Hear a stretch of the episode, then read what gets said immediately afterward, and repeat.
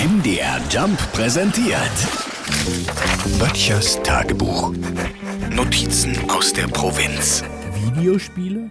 Auch auf die Gefahren, jetzt völlig oldschool daherzukommen, muss ich gestehen, das ist überhaupt nicht mein Bus. Ich habe und ich werde es wohl nie verstehen, wie man stundenlang davor sitzen kann, um in irgendwelchen Scheinwelten rumzuballern oder Geheimnisse zu lösen. Was ich interessant finde, ist, dass die Studien, die man zum Computerspielen gemacht hat, unterschiedlicher nicht sein können. Ne? Die reichen ja wirklich von sehr gefährlich und aggressiv machend bis hin zu lern- und intelligenzfördernd. Wahrscheinlich liegt die Wahrheit irgendwo dazwischen und es kommt wie immer auf das Spiel an.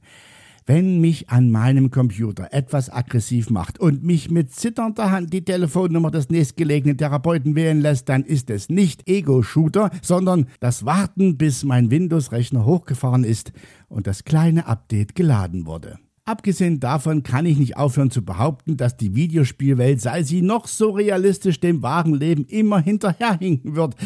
Aber ich will nicht den großen Zeigefinger ausholen.